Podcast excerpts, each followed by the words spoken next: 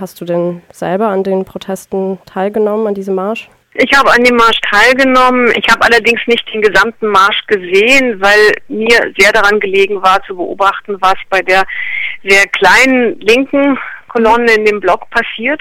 Weil es ist ja so, dass ähm, die Proteste, die großen Proteste, die es hier noch vor zweieinhalb Jahren gab, an denen haben sich ja, da hat sich ein sehr breites Spektrum beteiligt, Liberale, Rechte, auch Linke. Mhm. Und von den Linken sieht man inzwischen nicht mehr sehr viel, einfach dadurch, dass die Situation in der Ukraine zu diversen Spaltungsprozessen geführt hat, die so nicht abzusehen waren oder die so nicht existiert haben noch vor einem halben Jahr oder sagen wir mal zumindest mal bevor die Krim zu Russland gekommen ist. Und es waren auch sehr, sehr wenige Linke da. Wir hatten gehofft, dass es vielleicht etwas mehr werden, aber die Linksfront zum Beispiel, die also eine der größeren, sagen wir mal, linken Gruppierungen hier hat am Vortag oder am Vorabend beschlossen, daran nicht teilzunehmen. Mm, es gab eigentlich die Absicht, einen größeren Block, an dem sich dann auch mhm. feministische Gruppen zum Beispiel beteiligen, zu, zu bilden. Aber der ist dann letzten Endes sehr klein geblieben. Und der Block war halt insofern auch wichtig oder es hätte eine, sagen wir mal, eine wichtige Aussage haben können, einfach dadurch, dass in dem Block ziemlich klar gemacht worden ist, dass es, ähm, sagen, wenn man gegen den Krieg im Osten der Ukraine protestiert, dann kann es nicht sein, dass sozusagen nur allein gegen das Vorgehen der russischen Regierung mhm. protestiert wird, auch wenn das natürlich im Fokus stand, also in, in, in Russland sowieso. Das ist die Hauptmotivation für, sicherlich für einen Großteil derjenigen, die auf die Straße gegangen sind, also die einfach teilweise auch noch den Protest von vor zwei Jahren fortgeführt haben, also mit einem sehr ja, einer sehr kritischen Haltung gegenüber der russischen Regierung generell, mhm. im Besonderen jetzt natürlich auch im Bezug auf die Ereignisse in der Ostukraine. Aber es gab natürlich auch andere Stimmen, aber die, die, die gehen da sehr unter, beziehungsweise was eben auch aufgefallen ist bei diesem großen Marsch, an dem ich würde sagen, so etwa 20.000 Menschen mhm. beteiligt waren.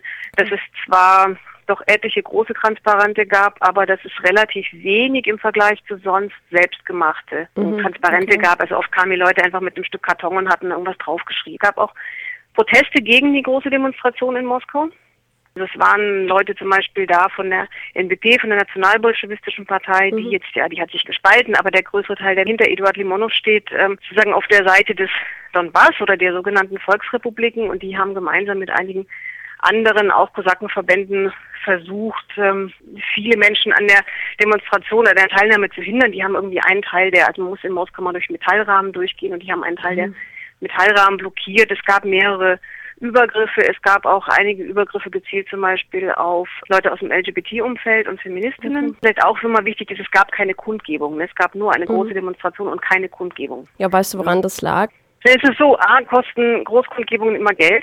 Finanziell gesehen ähm, steht die Opposition jetzt auch nicht immer in allem so gut da. Früher wurde viel Geld gesammelt, zum Beispiel über irgendwelche, was ich, Soli-Veranstaltungen übers Internet. Und es ist jetzt erschwert worden, deutlich, also auch durch eine veränderte Gesetzgebung zum Beispiel.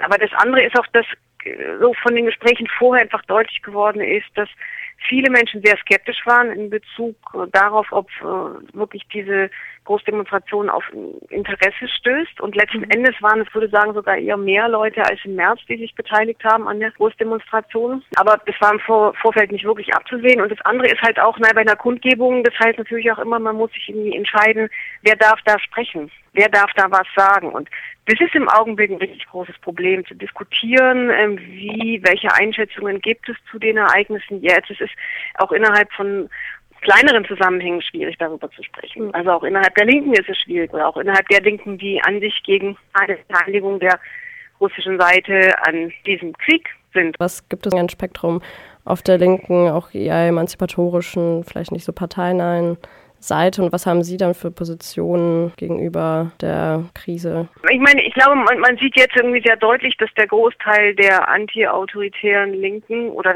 es ist auch immer so ein relativer Begriff natürlich, aber sagen wir mal anarchistische oder oder antifaschistische ähm, Linke, die nicht sozusagen aus diesem poststalinistischen Parteienverband kommt. Ne? Es gibt da ja sehr unterschiedliche Fraktionen mhm. natürlich, aber sagen wir mal so, der größere Teil irgendwie dieses Spektrums ähm, stellt sich ziemlich klar gegen diese neuen sogenannten Volksrepubliken, sind auch sehr kritisch gegenüber der neuen Kiewer Regierung eingestellt, ne, aber haben auch ganz klar die Position, wir unterstützen niemanden im Donbass.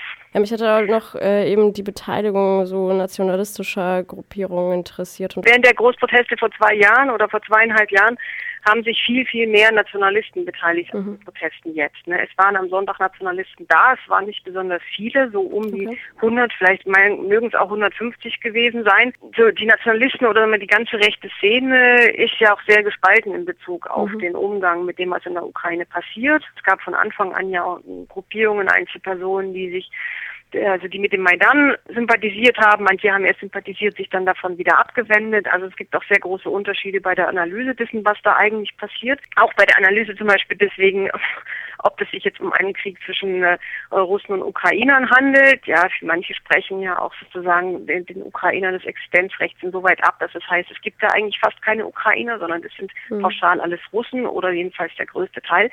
Es waren weniger Nationalisten da, aber es waren einige tatsächlich dort bei der, bei der Demonstration. Das fiel nicht sehr auf, aber die sind durchaus auch präsent. Also ich meine, das ist wirklich ein richtig großes Sammelsurium von von Gruppen Einzelpersonen, natürlich mehr Einzelpersonen als Gruppen auf dieser Demonstration, die jetzt in vielen Fragen mit sicherlich, also mit Sicherheit ähm, zu keiner einheitlichen Position kämen. Mhm. Man hat aber schon auch ganz stark gemerkt, dass letzten Endes diejenigen gekommen sind, die jetzt auch ihre, generell kritische Haltung gegenüber der russischen Regierung deutlich machen wollen. Weil insgesamt alles sehr wenig einfallsreich und was mhm. einfach auch zeigt, dass die, die Opposition ist hier in einem, einem Zustand, ähm, wo man nicht von sprechen kann. Dass, also es gibt natürlich Organisationen, ja, es gibt Zusammenhänge, aber man kann nicht davon sprechen, dass es hier in irgendeiner Form im Augenblick eine eine Strategie gäbe oder die größere Debatten darüber, wie es weitergehen soll. Die Leute sind ja auch, auch, auch insgesamt eigentlich schon zurückhaltender geworden wegen der Gesetzesverschärfung. Ne? Also die, die Gefahr jetzt ähm, wegen also Verstößen gegen das Versammlungsgerecht belangt zu werden, und zwar teilweise eben mit ziemlich saftigen Geldstrafen, ist sehr hoch. Also wobei man sagen muss, dass offensichtlich jetzt für, für diesen Sonntag die Polizei oder die jeweiligen Verwaltungen und Behörden daran interessiert waren, dass es mehr oder weniger reibungslos abgeht. Ja, ja das hatte mich interessiert, die äh, Reaktion der Regierung sozusagen auf die Proteste. Hier läuft jetzt eher auf eine verbale Diskreditierung hinaus. Also mhm. fünfte Kolonne, das sind so diese dieser, dieser klassische Begriff aus dem Spanischen Bürgerkrieg, ne, der hier allseits präsent ist.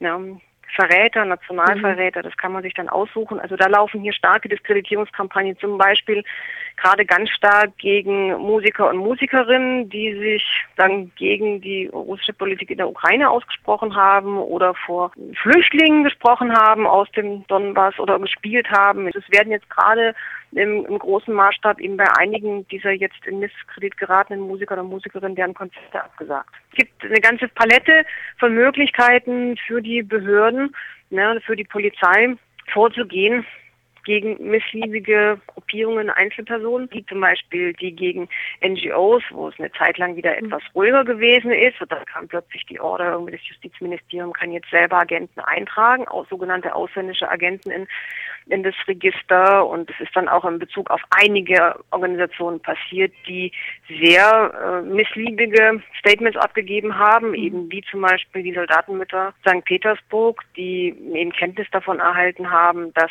russische Militärangehörige in der Ukraine ums Leben gekommen sind. Und das macht auch einen Teil der Lähmung aus. aber der andere Teil der Lähmung hat weniger mit den Repressionen zu tun, die natürlich immer eine große Rolle spielen, als damit, ähm, was man macht, wenn eine Regierung sich bestimmte Dinge leistet, die, die sagen wir, in der Öffentlichkeit kaum mehr kritisiert werden können, nicht nur weil es verboten wäre, sondern einfach, weil man damit auf kein Verständnis stößt. Ja, es ist, es ist halt eine, eine Gesellschaft, der fällt es da wirklich schwer darauf zu reagieren, weil, weil, weil die, die Organisation auf der Basis nicht gut ist, ja, wenn man Schwierigkeiten hat, sich öffentlich darzustellen. Klar, auch weil es Proportionen gibt. Da kommt so ganz vieles auf einmal zusammen und der, der Krieg in der Ukraine auch verdrängt natürlich vieles.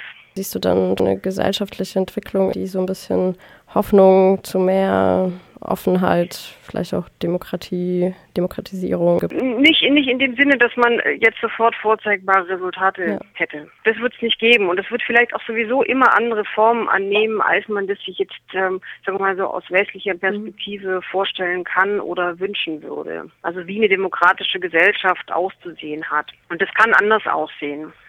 Aber das heißt nicht, dass es dieses Bedürfnis grundlegend gar nicht gibt. Aber es gibt natürlich auch ein Bedürfnis durchaus von vielen Leuten, gelenkt zu werden, abgesichert mhm. zu werden. Diese Absicherung glauben sie eher vom Staat zu erhalten. Und das ist in weiten Teilen ja auch lange so gewesen. Und da gibt es natürlich bestimmte Ängste, zu sagen sich hinter dem schönen ähm, ja, Wort von Demokratie eben sagen eine, eine Form von Privatisierung oder Enteignung ja, mhm. versteckt, die für sie ihre finanzielle Situation oder generell ihre Situation eher verschlechtert. Erstmal wird es vermutlich keine ähm, umwerfenden Veränderungen mhm. geben, sondern Basisarbeit ist halt einfach mal Basisarbeit, die, die nicht immer unbedingt sofort sichtbare Früchte. Hm. Aber trotzdem gibt es hier nach wie vor viele Menschen, die werden nicht aufgeben, ja, die werden ihre Arbeit weitermachen, auch unter erschwerten Bedingungen. Bin mir sicher, dass sich die Möglichkeiten nicht erschöpft haben hier.